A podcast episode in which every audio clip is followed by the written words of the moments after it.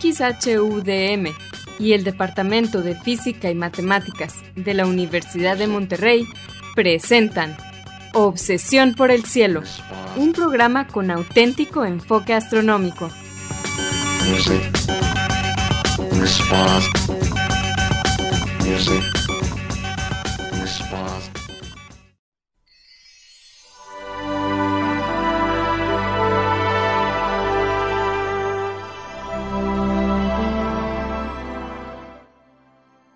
Muy buenas tardes. Sean todos bienvenidos a Obsesión por el Cielo, el único programa con enfoque astronómico y de exploración espacial en la ciudad de Monterrey y en la República Mexicana.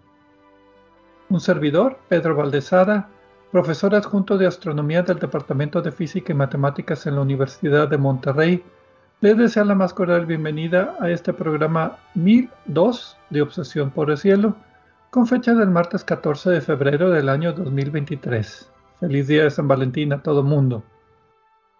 En este programa comentaremos y trataremos de poner en perspectiva algunas de las noticias que se relacionan con el estudio del universo y con la exploración del espacio que se dieron a conocer en los últimos días. Y para esto quiero darle la bienvenida a mi coanfitrión Edgar Armada. Muy buenas tardes, Edgar.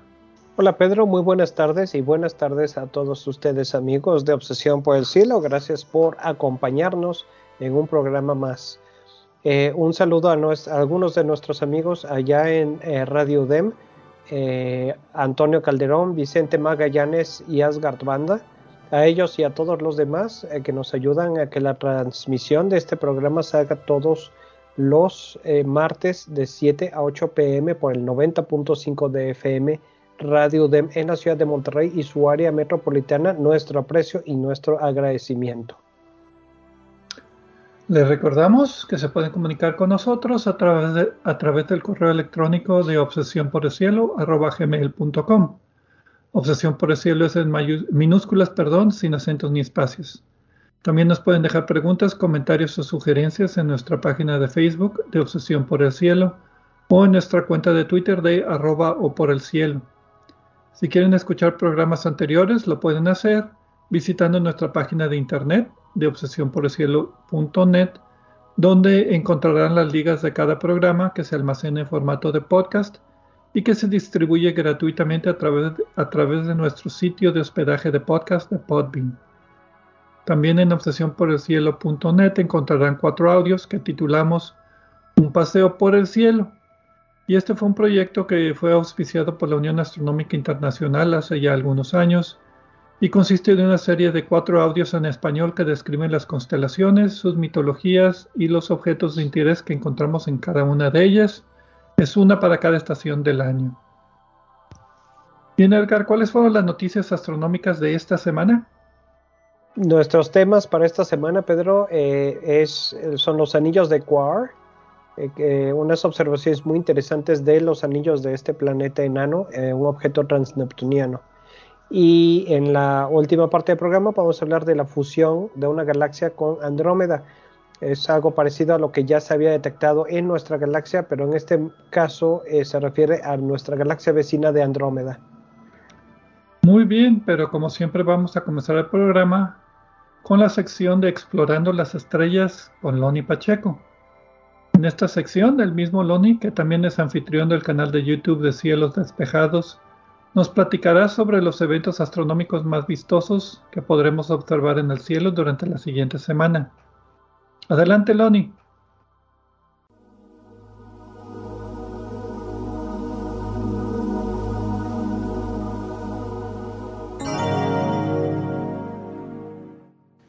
Hola amigos, soy Pablo Loni Pacheco, instructor de astronomía en el Observatorio de las Termas de San Joaquín, donde me encuentran todos los fines de semana.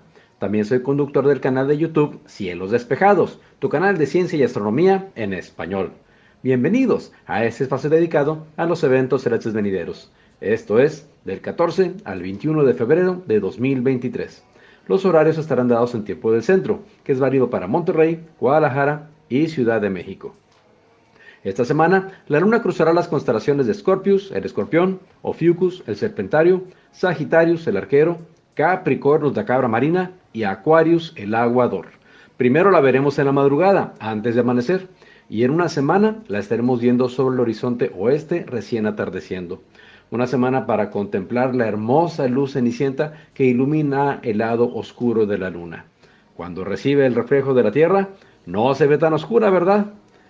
El jueves 16 de febrero desde las 4.45 de la mañana, la luna emergerá en la constelación de Sagitarios y además de la luz indirecta que ilumina la porción oscura de la luna, unos binoculares permitirán ver arriba de la luna, unos 8 diámetros lunares hacia arriba, a un montoncito de estrellas envuelto en una nube difusa de luz tenue.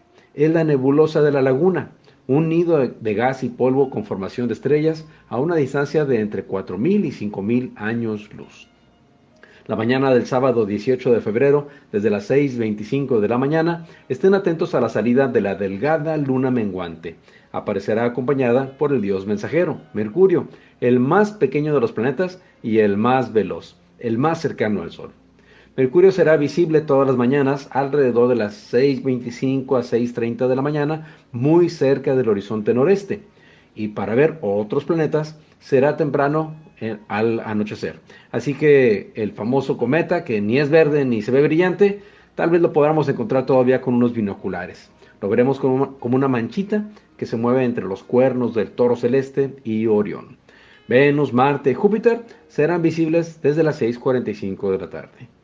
Venus es tan luminoso que si supiéramos exactamente dónde está, con cielo despejado y no haya bruma ni contaminación, lo podríamos encontrar a simple vista, a plena luz del día pero para la mayoría será más fácil percatarse de su visibilidad desde las seis y media de la tarde sobre el horizonte suroeste. En el telescopio no se verá redondo como una canica, sino ovalado como una uva. Es porque está en fase gibosa. ¿Qué significa gibosa? Pues que se ve jorobado, como la jiba que tienen los dromedarios. Los camellos tienen dos jibas o dos jorobas. Por otro lado, cuando esté cerca del horizonte, la atmósfera actuará sobre la imagen de Venus como un prisma, dispersando los colores, el azul verde hacia arriba y el rojo hacia abajo. Volviendo a los planetas, a las 6.45 de la tarde podremos encontrar también a Marte y Júpiter. Júpiter será el punto brillante que encontremos arriba de Venus y muy alto en el cielo, casi en el cenit, encontraremos el destello naranja de Marte. Cerca de ahí estuvo pasando el cometa la semana pasada. En el telescopio, Marte se verá pequeñito y con fase semejante a la de Venus, y a Júpiter lo veremos cruzado por cinturones de gas oscuro y acompañado por cuatro lunas fascinantes que se llaman Io, Europa, Ganímede y Calisto. Mitológicamente, algunos de los amores del coqueto Zeus, entre muchos que tuvo. El lunes 20 de febrero la luna estará oculta bajo su propia sombra. Será nueva en la madrugada a la una de la mañana con seis minutos. En tiempo universal, esto será a las 7 horas con 6 minutos. La tarde del martes 21 de febrero, desde las 6.45 de la tarde, no se pierdan el espectáculo de ver a la luna recién nacida, delgadita, haciendo desfile con el lucero de la tarde y el coloso del sistema solar, es decir, con Venus y Júpiter sobre el horizonte sur-oeste. La conjunción de la luna con Venus en tiempo universal será a las 7.57 horas con una separación angular aparente de 2.1 grados. Mi fanpage en Facebook es Diagonal Divulgador de Astronomía, seguido y sin espacios. Les recomiendo también darse una vuelta por la página de la Sociedad Astronómica de Monterrey. Los espero la próxima semana en Explorando las Estrellas con Loni Pacheco. Yo como siempre agradezco su mala atención y les deseo cielos despejados.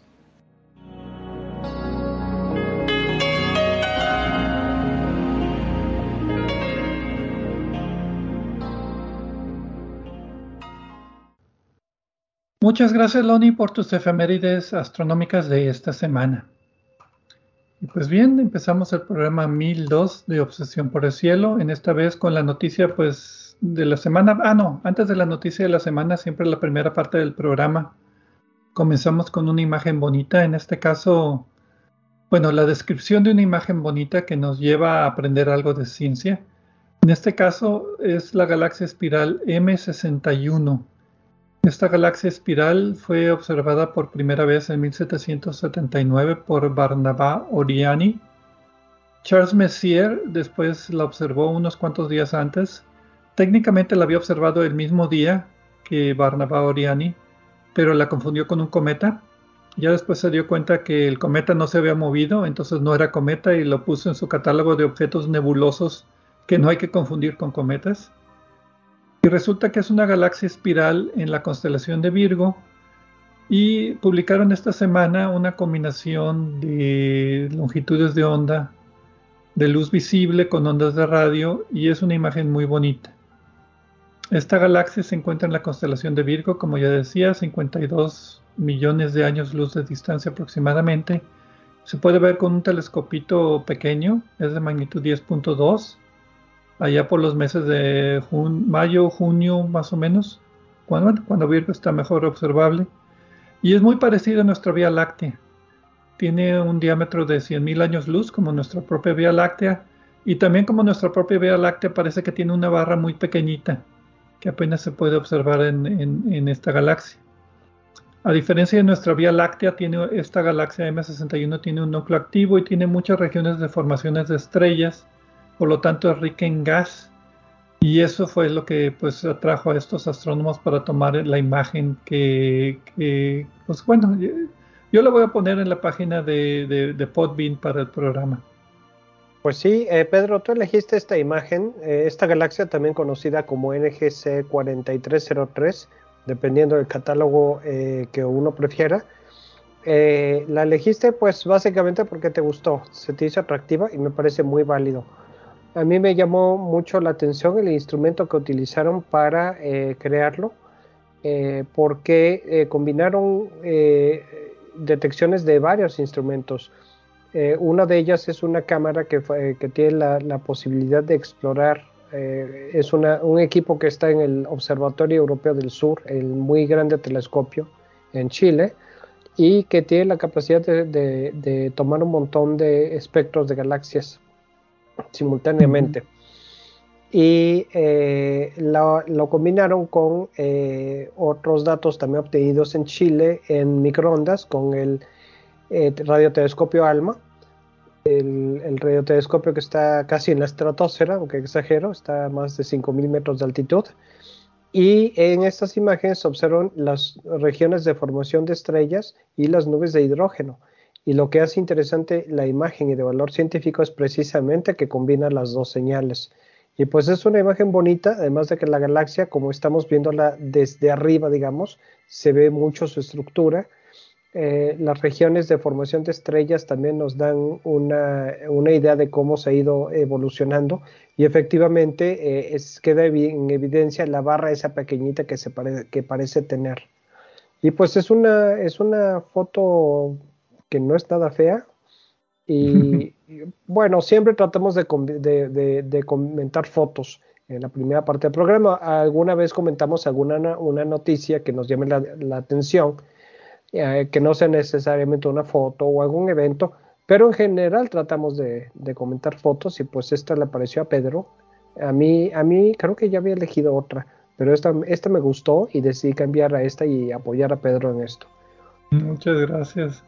También eh, eh, esta imagen fue tomada como parte de un par de proyectos cuyo objetivo es tomar imágenes de alta resolución en múltiples longitudes de onda y sobreponerlas con diferentes colores, obviamente, para tratar de estudiar en este caso las regiones de formación de estrellas en galaxias cercanas.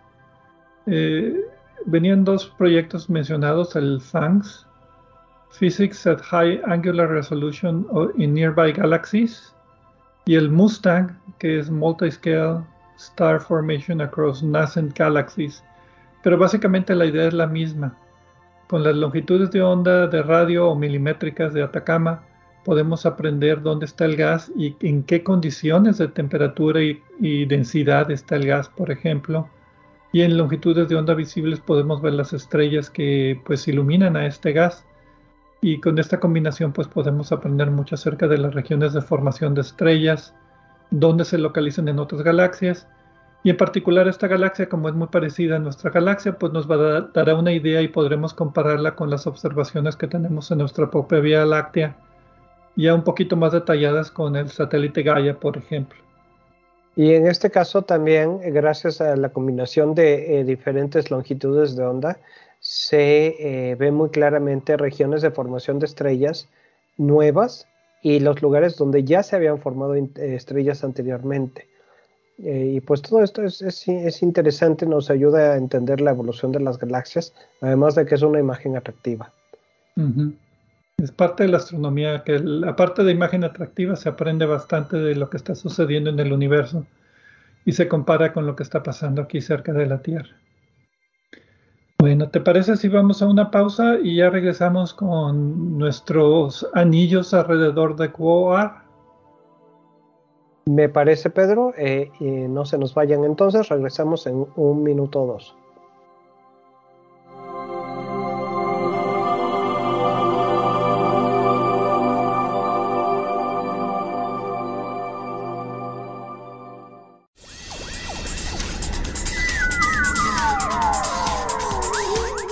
Sigue explorando el cielo con nosotros. En un momento continuamos.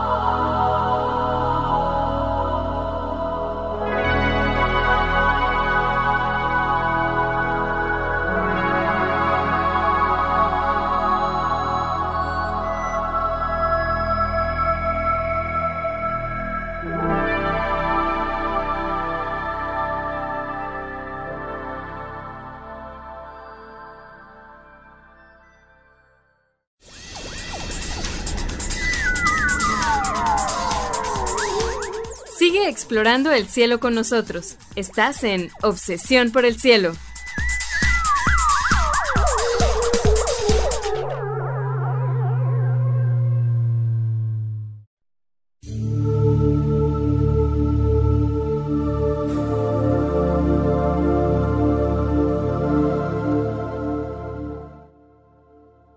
Regresamos a Obsesión por el Cielo con las noticias astronómicas de esta semana un servidor Pedro Valdés, junto con Edgar Armada. En la primera parte del programa, Loni Pacheco nos compartió sus efemérides astronómicas de esta semana y nosotros platicamos acerca de una imagen muy bonita liberada por el Observatorio Europeo del Sur con diferentes longitudes de onda, representando la galaxia espiral M61 en la constelación de Virgo. Y pues hablamos un poquito acerca de lo que nos enseña este tipo de imágenes en la astronomía. La presentaremos por lo menos en el, podcast como, como imagen ilustrativa del programa. Y pues ahora nos toca hablar acerca de la noticia que más resaltó en esta semana en todos los medios, que fue el descubrimiento de un sistema de anillos alrededor del objeto transneptuniano llamado QUAR. Q-U-A-O-A-R. Son demasiadas vocales pegaditas y la pronunciación, pues yo le digo quar, ¿tú cómo le dirías? Igual quar.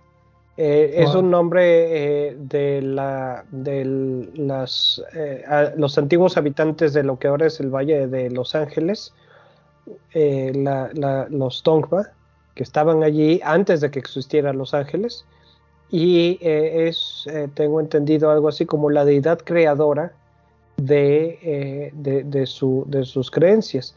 Y eh, interesantemente, la luna de Quar se llama eh, que es precisamente el hijo de Quar. Entonces tiene consistencia. Eh, el planeta en sí fue descubierto por Chad Trujillo y Michael Brown en el Observatorio Palomar en 2002. Por eso, pues el Observatorio Palomar está en ese valle. Sí, es, sí, básicamente sí, está en, eh, no, no está en el valle, está ahí cerca, pero sí está en, al norte de, bueno, no, perdón, estamos confundiendo, Pedro, estás confundiendo con el, observatorio donde estaba eh, Hubble. El observatorio Palomar, Palomar está más cerca de San Diego. Ah, está todavía más al sur. Sí, yo recuerdo alguna vez que fui por allí. Eh, pero sí, eh, me parece buena idea. Siempre se trata de darle a estos objetos un nombre interesante y que tenga alguna relación con alguna cultura de la Tierra y eso pues me gusta y también lo hace más interesante, ¿no? Eh, ¿Datos de Quor tienes algunos? Pues sí, tengo varios datos. Su nombre es conocido como el 50.000 Quar por el... ¿Fue el asteroide del planeta menor número 50.000? Exactamente, los asteroides empezaron con el número 1 y ya vamos en 50.000. Nada más que después algunos de los asteroides resultaron que se convirtieron en planetas enanos, es el caso de Quar. Aunque creo que Quar nunca fue solo un asteroide, sino que desde que se observó por primera, vez ya se caracterizó como un planeta eh, enano. Los planetas enanos, recordemos que son básicamente los de la familia de Plutón, eh, hay varias características que tienen, pero eh, pues es, un poco más pequeño, si mal no recuerdo.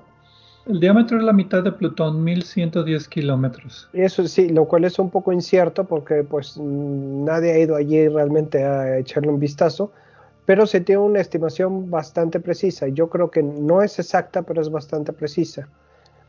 Eh, y lo interesante aquí, bueno, en realidad los anillos ya se conocían, si no estoy equivocado, eh, me parece que se descubrieron desde el 2000, se sospechaban desde el 2019. Bueno, no, eh, fueron descubiertos, observados por algunos astrónomos australianos aficionados, Jonathan Bradshaw, Renato Langersack y John Broughton, en 2021 y luego confirmaron esa observación para poder acreditarse como descubridores eh, en datos previos obtenidos por, eh, eh, por otras observaciones anteriores. pero, o sea, los anillos ya se conocían en sí, pero no se habían caracterizado como hizo el grupo que publica el artículo que vamos a platicar ahora.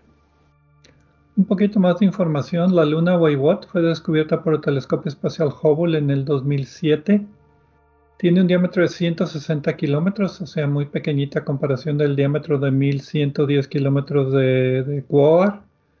Y orbita a 13.300 kilómetros de distancia, o sea, 24 veces el radio de Quasar. Es la distancia donde orbita esta, esta lunita. Y sí, efectivamente, los anillos ya se sospechaba desde el 2018 su existencia pero lo interesante de este artículo es que ya se comprueba completamente que sí existen, o sea, eran evidencias, digamos, incompletas. Eh, pues sí, ya, ahora sí ya no hay duda. Y una cosa también notable es que no se ven en ningún telescopio. Lo que se hizo aquí, ¿sí se ven en algún telescopio? No, no, sí tiene razón. ok. la, cosa, la cosa aquí es eh, las observaciones en las que se empezó a sospechar y ahora confirmar que había anillos son eh, de ocultaciones. Una forma de medir un objeto de este tipo es o de cualquier asteroide es eh, mediante ocultaciones cuando el objeto pasa enfrente de una estrella. lo que tanto Pedro como yo hemos hecho es que colocamos observadores en la parte de la Tierra donde se va a ver la sombra con varios telescopios y tomando la, duración del momento en el que se apaga la estrella que pasa por detrás, o más bien, cuando, cuando el objeto pasa por adelante, eh, cambia el brillo, se apaga la estrella. Usualmente la estrella es más brillante, pero puede ser que los dos sean visibles. Y con base a eso se puede ir derivando la forma y el tamaño del objeto. Y esto es básicamente lo que este grupo ha hecho. Eh, lo que se observó cuando se empezó a sospechar lo de los anillos es que se apagaba o disminuía el brillo de la estrella y luego volvía a aumentar. Luego se apagaba en la ocultación principal y volvía a aumentar. Y luego otra pequeña pérdida de brillo al final. Esto sugería, esto ocurrió en varias orientaciones con respecto al, al objeto, lo cual indicaba que había algo tapando la luz, además del objeto principal, además de Quar en sí, había otro objeto y que estaba en varias orientaciones, lo que sugiere que era un anillo. alguna vez yo observé eh, un evento parecido y aunque no, se, no ha sido confirmado, se sospecha que fue una luna de un asteroide. Varios lunas de asteroides se han descubierto o empezado a, sospechar precisamente de esta manera. Pero el hecho de que ha habido varias orientaciones en diversas observaciones eh, y la poca probabilidad de que esto coincida con una luna sugiere que es un anillo. Ahora bien, recientemente anunciamos que el telescopio espacial James Webb observó al uh, objeto Centauro, en este caso Chariclio, pasar frente a una estrella y también detectar los sistemas de anillos de Chariclo alrededor de, este objeto. Bueno, nuestro neptuniano. Por está a 45 unidades astronómicas, esto sí está más allá de, de Neptuno tarda 285 años en darle la vuelta al Sol, entonces sí es un objeto transneptuniano. Chariclo es un centauro que está entre Urano y Saturno, que también se considera que son objetos transneptunianos que fueron aventados a una órbita más cercana al Sol, ¿verdad? O sea, pueden ser de la misma familia, pero con, digamos, historia dinámica diferente. Y ahora el título de la publicación nos dice que porque es interesante. El título de la publicación es Un denso anillo afuera del límite de Roche del objeto transneptuniano Quasar. Salió en la revista Nature el 8 de febrero por Bruno Morgado, Bruno Sicardi, Braga Ribasom, entre ellos también José Luis Ortiz, que yo lo conozco desde hace mucho tiempo cuando trabajábamos en impactos de asteroides o meteoroides en la Luna y otros 55 coautores de varias instituciones, incluyendo la Universidad Federal de Río de Janeiro, donde Bruno Morgado tiene su, su cuartel general, digámoslo ahí. Sí, Bruno Morgado es el, autor líder.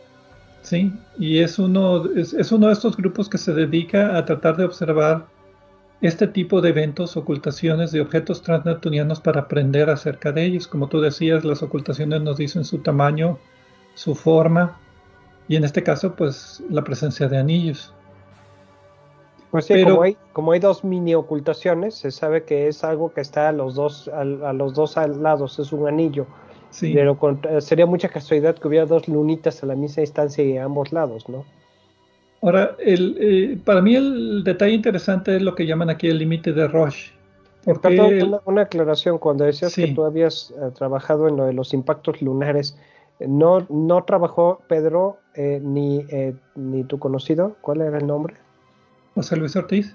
Pues ni José Luis Ortiz ni Pedro Valdés trabajaron en la Luna, como dijo Pedro. Trabajaron aquí en la Tierra. Los impactos que estudiaron sí fueron en la Luna.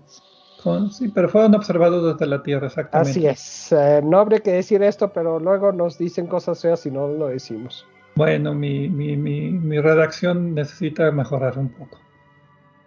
Pero bueno, eh, lo interesante aquí es el límite de Roche. El límite de Roche fue ideado o deducido por Edward Roche en 1848 y es una distancia de un objeto donde las fuerzas de marea, dentro de la cual las fuerzas de marea son muy grandes, fuerzas de marea son fuerzas de diferencia gravitacional.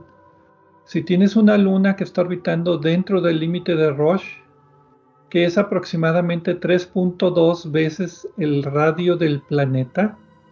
O sea, si tienes un planeta como Júpiter o Saturno y tienes una luna que está más cerca de 3.2 veces ese radio, ¿sí me explico?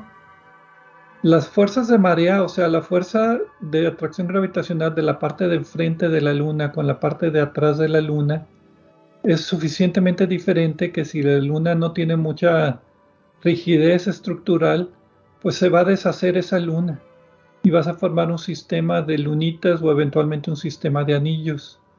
Y tanto en Júpiter como Saturno, como Urano, como Neptuno, todos los sistemas de anillos conocidos están dentro del límite de Roche, están pegaditos al planeta. Entonces aquí lo interesante es que esta observación está fuera de este límite. Ah, hay que decir que el límite no es una cosa exacta. Eh, revisando las ecuaciones con las que quedó definido por Roche y las ecuaciones con las que se ha perfeccionado después, eh, pues hay que tomar en cuenta eh, la, rigidez o la fluidez del material que forman los satélites. Entonces es una aproximación. Eh, de todas maneras, en el caso de Quar, el anillo parece que está demasiado lejos, totalmente fuera, o sea, aunque se le dé un buen margen, de todas maneras está ahí afuera. Y eso es lo que llama la atención aquí. Lo que ellos hicieron fue, observar varias ocultaciones con un satélite que antes estaba diseñado para observar tránsitos de planetas eh, extrasolares y llamado KEOPS y con el gran telescopio de Canarias, un telescopio de 10.4 metros en La Palma, eh, con una cámara pues muy sensible y muy rápida para tomar pues imágenes rápidas, que si recordarán era el problema que tuvo James Webb. Y los resultados que ellos obtuvieron es que el sistema de anillos está a 4.100 kilómetros del centro del asteroide. Esto equivale a 7.4 veces el radio de Roche. Recordando que el límite de Roche debería estar a 3.2 veces el radio del objeto, sea 1780 kilómetros. Pues esto está mucho más allá, 4100 contra 1780. Y además resultó que es irregular y muy denso. Parece que en unos lados tiene, por ejemplo, en la entrada tenía 5 kilómetros de diámetro, pero a la salida 300 kilómetros. O sea, no es un anillo bonito, simétrico, sino que está pues digamos en partes, no sé, a lo mejor es nuevo, a lo mejor um, no está bien distribuido todavía, a lo mejor hay cosas que no conocemos del sistema. Bueno, y esto de que fuera nuevo puede ser una, explicación porque eh, eventualmente la idea es que termine, como está muy lejos, debería terminar por formar una luna. Pero ¿qué pasa si es una luna que se está formando apenas? Eh, teóricamente es poco probable que esto suceda porque sería probabilísticamente es baja la, posibilidad de que haya tanta suerte de que estemos observando justo el momento exacto en el que está pasando esto. Eh, pero no es imposible, ¿no? Sí, y lo extraño es que modelaciones dinámicas dicen que si tienes un anillo fuera del límite de Roche, las partículas se, juntarían otra vez para formar una pequeña luna. En este caso, si sumabas el material de todo, de todo este anillo, sería una lunita pequeña de 10 kilómetros de diámetro, nada comparada con los 160 kilómetros de diámetro de Wayward. Pero esa es, es la, la interrogante de que por qué no está condensado en una lunita estando tan lejos. Entonces ahora estamos tratando de encontrar explicaciones. Y la de que es un anillo nuevo, pues es interesante, pero como tú decías, ¿cuál es la probabilidad? tendríamos demasiada suerte. Y, Otra, y, la característica, la, la, forma en la que está distribuida, de que parece que es la región muy, eh, muy delgadita, muy tenue, de 5 kilómetros eh, y junto con otra región de 300 kilómetros, como que estás dividido en dos, en dos anillos distintos o eh, distintos pero juntos, ¿no? Eh, y esto hay cierta variabilidad dependiendo de la parte del anillo que es analizada. No sé si leíste el artículo, Pedro. No, no lo alcancé a leer. Ah, pero me imagino que debe ser como los anillos de Neptuno, que en algunas partes son más grumosos y más densos que en otras partes. Y además que eh, tienen otra dinámica también por influenciados en este caso en Urano por lunitas. Entonces aquí a lo mejor hay partículas grandes. O la misma rotación del periodo de rotación de Quasar, si es que Quasar es irregular, o sea, no es, no es planeta enano, sino que tiene forma irregular podría causar cierto tipo de afectaciones en los anillos por resonancias gravitacionales. Sí, correcto. Eh, hay otras, hay otras hay muchas posibilidades, pero pues obviamente tenemos que irnos con lo que es más simple y más probable, ¿no? Por el momento. Así es. Si los anillos fueran resultado de una colisión reciente, según este señor, este investigador Morgado, eh, no debería de durar más que unas décadas. Por eso digo que es, sería mucha suerte, mucha casualidad que estuviéramos observando esto en el proceso, pero no es imposible. Entonces, eh, pues creo que aquí queda el, misterio. Y la otra es que eh, los investigadores dicen que hay que repensar la definición del límite clásico de Roche la definición clásica a la que yo me refería, aunque esto ya se, ya, ya se perfeccionó alguna vez, eh, utilizando básicamente dos tipos de objetos, objetos rígidos y objetos fluidos. Pero creo que hay un, un, toda una gama entre perfectamente rígido y perfectamente fluido, ¿no?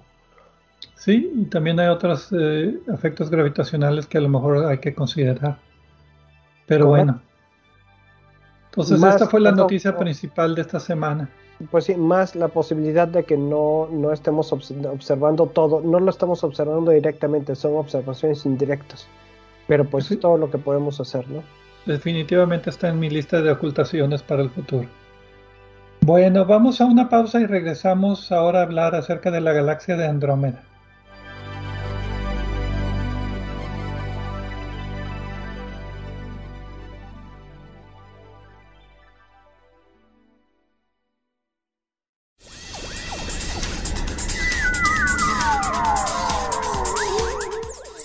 Explorando el cielo con nosotros. En un momento continuamos.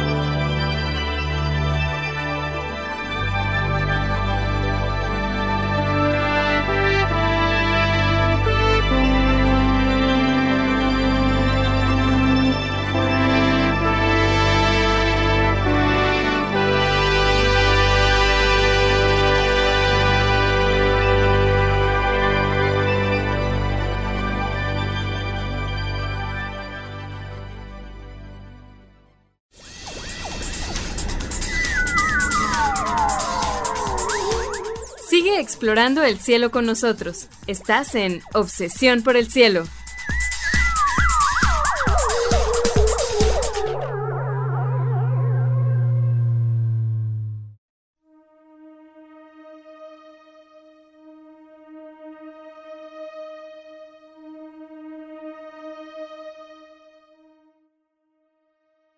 Regresamos a Obsesión por el Cielo con las noticias astronómicas de esta semana. Edgar Ramada y un servidor, Pedro Valdés, aquí atendiéndolos en el programa 1002 de Obsesión por el Cielo. En la primera parte del programa, aparte de las efemérides astronómicas semanales de Loni Pacheco, hablamos de una imagen muy bonita tomada en diferentes longitudes de onda de la galaxia espiral M61 en Virgo. Y en la segunda parte del programa hablamos acerca de la noticia de la semana, que fue el descubrimiento de un sistema de anillos alrededor del objeto transneptuniano Quoar. Y pues la peculiaridad es que estos anillos estaban más lejos de la, del asteroide, del planeta menor, del planeta enano, como lo quieran llamar. Estaba más lejos que el límite de Roche, entonces mm, gravitacionalmente los modelos dicen que esto no puede ser Así es de que estamos rascándonos la cabeza tratando de ver si es un objeto nuevo, si es un sistema de anillos nuevos o algo más no está bien en la definición de el límite de Roche o simplemente conocer mejor la historia de la dinámica de los anillos. Que había que aclarar, no es el único objeto. Chariclo también tiene anillos, ese es un, un centauro. Y el otro era Jaumea, creo que se llamaba, también otro objeto transneptuniano que parece que tiene anillos. Y ahora vamos a hablar acerca de una evidencia que se acaba de encontrar recientemente de la galaxia de Andrómeda, midiendo la, velocidad de movimiento de algunas estrellas en el halo de la galaxia, pues encontraron que al parecer esto es resultado de una fusión relativamente reciente de una galaxia pequeña con la galaxia de Andrómeda. De relativamente reciente estamos hablando de miles de años. Si no me vieron aquí cuando estaba haciendo uh, comillas en el aire con los dedos. Exactamente, millones de años Entonces, miles de millones. Miles de millones de años. Entonces estamos eh, hablando de un tiempo reducido, entre comillas, para, otra vez las comillas, para la evolución de galaxias, pero pues es mucho tiempo, ¿no? Lo que estos investigadores hicieron, bueno, no sé si nos quieres decir el nombre del artículo, Pedro. El, el título es Observaciones de la galaxia de Andrómeda con DESI. DESI es eh, el instrumento ¿cómo se llamaba? Para fue un instrumento creado para medir galaxias y cuásares y, de ahí medir el, efecto de la materia oscura en el universo. Sí, es um, el, Dark Energy. El instrumento espectroscópico de energía oscura. Eh, también conocido como es, no sé si recuerdan que en el programa anterior o en el programa 1000 hablamos de la cámara de energía oscura. Este es un primo. Exactamente, lo que se trata con estos instrumentos es de hacer una, observaciones de, las, de la historia de las galaxias para poder eh, aislar los efectos que se pueden observar de la materia oscura. Y básicamente el la idea es investigaciones cosmológicas, eh, tratar de entender cómo la eh, energía oscura tener datos para entender cómo la energía oscura afecta la evolución de las galaxias. Pero en este caso fue utilizado, bueno, siguiendo con el título, Observaciones de la galaxia de Andrómeda con DESI, revelando la historia de migración de nuestro vecino más cercano. Salió en, eh, bueno, ahorita está en los uh, archivos Archive, el 24 de enero del 23, próximamente saldrá en Astrophysical Journal. Está libre disponible para cualquiera. Y los autores son Arjun Day, Joan Najita, Sergei Kaposov y otros 50 coautores de pues, muchas instituciones, son más de 40 instituciones. Otro de estos ejemplos internacionales y básicamente los autores utilizaron este instrumento para medir no galaxias lejanas, como es un evento es un instrumento espectroscópico, la espectroscopía lo que hace es dividir los colores de la luz y de ahí podemos ver líneas de absorción que nos pueden decir con qué velocidad se está acercando o, o, alejando el objeto que estamos estudiando, lo que se llama corrimiento rojo o efecto Doppler. Sí, pero eh, hay que aclarar, y esto me faltó, el instrumento DESI puede obtener eh, en una sola noche espectros de 100.000 galaxias. Y eso es lo que lo hace muy eficiente. Eh, correcto. Entonces, eh, más que no, no hay otro, otro instrumento en la Tierra ni en el espacio que nosotros conozcamos capaz de hacer esto, ¿no? Sí, porque antes tenías que ir a una galaxia, poner ahí tu rendija de observación, tomar una es un espectro de, no sé, dos, tres horas de integración, después irte a otra galaxia y te vas una por una. Aquí lo que hace el instrumento es mide todas al mismo tiempo sería interesante algún día tener un programa que cómo lo hace, porque es, es, fascinante, pero sí. básicamente lo hace, mide todas al mismo tiempo y pues tienes toda la información en una noche. Sí, está, está, está diseñada especialmente para hacer esto, no por eso es diferente y específico. No son los instrumentos eh, normales, genéricos que se utilizan para otro tipo de estudios, ¿no? Sí. Y aquí lo que hicieron es apuntarlo a la galaxia de Andrómeda y elegir las estrellas que están en el halo de la galaxia de Andrómeda. No las estrellas que están en nuestra galaxia, no las galaxias que están detrás de Andrómeda, sino fijarse en las estrellas brillantes que están más o menos, las más brillantes que están en la galaxia de Andrómeda, en el halo de la galaxia de Andrómeda. Y de ahí calcular los, de ahí medir los espectros y de la medición de los espectros calcular la, velocidad con que se están moviendo esas estrellas relativa a la velocidad de la galaxia de Andrómeda. y de ahí sacan la conclusión del estudio. Midiendo los movimientos de 7500 estrellas en, el halo interior, eh, encuentran por los patrones de los movimientos y las posiciones actuales de estas estrellas que estas estrellas en cuestión empezaron su existencia como parte de otra galaxia que se combinó con M31 hace 2 mil millones de años. Y aquí lo interesante pues es el método. medir las estrellas, medir los objetos, escoger las estrellas que están en el, en el halo de M31, la galaxia, no otros objetos, calcular la velocidad con que se están acercando o alejando, en este caso compararla con la velocidad promedio de Andrómeda, que creo que es de 300 kilómetros por segundo, que se está acercando a nosotros a 300 kilómetros por segundo. Y de ahí después comparar con la posición donde están. Y ese, ese artículo sí lo leí. Y, lo que hacen es tomar pequeños ángulos o cuadrantes, yo creo que los llamarían, triangulantes, no sé cómo llamarlos. Y después medir la distancia del, de la estrella en el plano del cielo del centro de Andrómeda y midiendo la, y, y haciendo la proyección en un uh, diagrama de, de, XY, pero en lugar de XY es distancia del centro y, y, y, la otra variable es la velocidad, empiezas a encontrar patrones de movimiento y los patrones de movimiento son fascinantes. Empiezas a ver dónde van las corrientes, va, dónde van las diferentes capas de estrellas. Eh, total, de ahí es donde sacan la idea de que lo que están viendo, comparándolo con modelos, es entonces la fusión o lo que queda después de la fusión hace, ¿qué? ¿Mil? ¿Dos mil millones de años? Sí. Con una galaxia que antes tenía, que, que era una galaxia con estrellas más enriquecidas en metales, que esa es otra cosa que te pueden dar los espectros. Sí, es una, es, eh, en el artículo le llaman a estas regiones que utilizan para, para, para lo que decías hace rato, no cuadrantes, etcétera, utilizan el nombre de cuñas por la forma de cuña, ¿no? Pero tampoco queda muy bien en español, ¿no?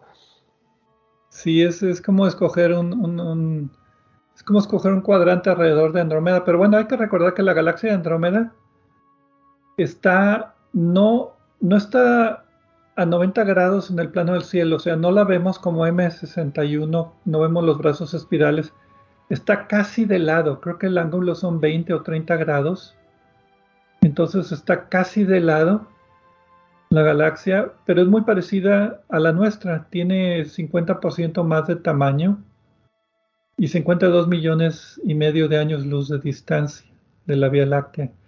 La masa ha habido mucha discusión que si es como más masiva que la Vía Láctea o más o menos que la Vía Láctea. Pero bueno, eso es, eso es aparte.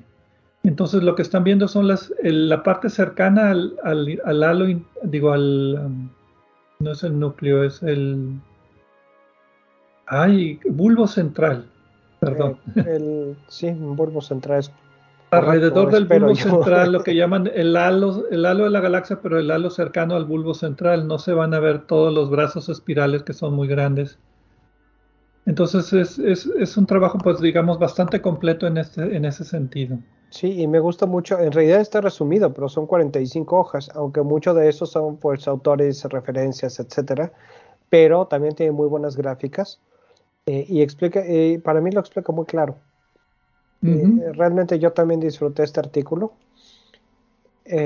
Y pues o, otra vez es un trabajo pionero porque es un uso diferente del instrumento DESI eh, por una parte. Y por otra parte, eh, es una cosa que ya había sido estudiada en nuestra galaxia.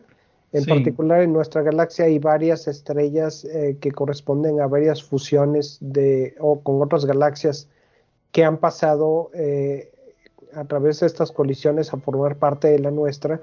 Pero de esta forma estamos investigando el rastro, por eso le dicen arqueología cósmica o arqueología de galaxias pero esta es la primera vez hasta donde yo tengo entendido que se hace con otra galaxia y una, un ejemplo muy bueno que es la galaxia de Andrómeda.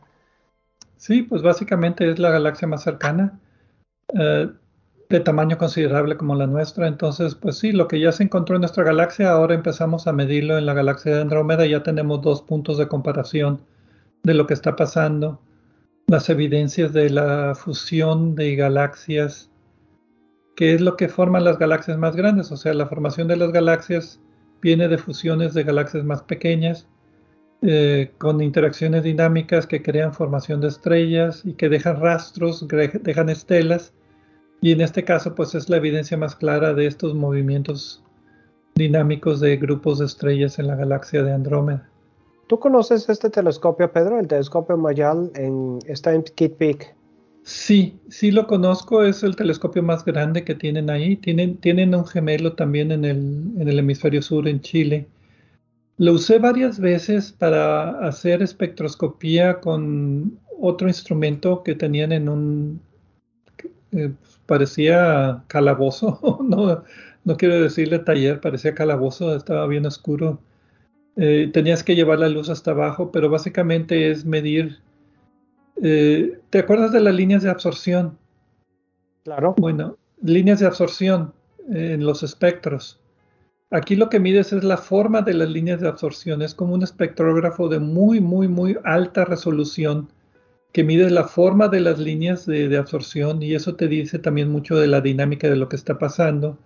En este caso eh, eran líneas de dióxido de carbono obtenidas de una estrella llamada IRC más 10216 que está en la constelación de Leo, que es una estrella de carbono que tiene un cascarón circumestelar que se está eyectando.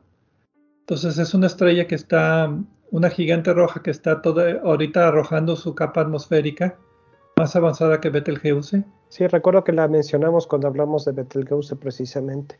Te pregunto el telescopio, porque lo que dicen los autores, eh, raro que digan esto, pero lo que ellos quieran es eh, primero eh, con, con Andrómeda hacer una observación completa de todo el halo eh, de, la galaxia. Pues sí, sería el siguiente paso lógico. Telescopio y con, el mismo instrumento. Y luego, pues, claro, empezar a hacer esto en otras galaxias, ¿no? Para, empezar a, a, reconstruir las, eh, la, la, historia de otras galaxias y pues empezar a poder tener conclusiones que se extiendan más allá de una sola galaxia. Mi respuesta larga fue sí, sí lo he usado el telescopio, lo usé un par de veces, pero hace ya mucho tiempo, cuando estaba apenas estudiando mi doctorado allá en los ochentas. Sí, ya tiene más de 50 años el telescopio, pero pues es muy pues buen lugar para observar. Todo, todo el observatorio parece que es una reliquia arqueológica también. Pero bueno. Eh, ¿Algún otro punto de este tema?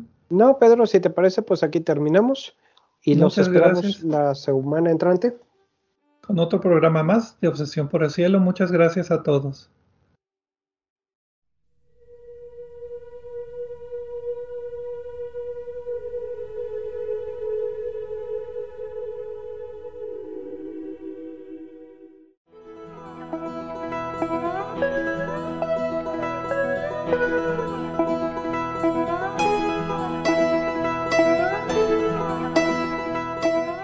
Recordamos que a través de nuestra página en Facebook de Obsesión por el Cielo pueden encontrar vínculos a sitios con más información sobre el programa de cada semana. También pueden sugerir temas, hacernos preguntas de astronomía y encontrar los podcasts de cada programa. Gracias por acompañarnos en una edición más de Obsesión por el Cielo.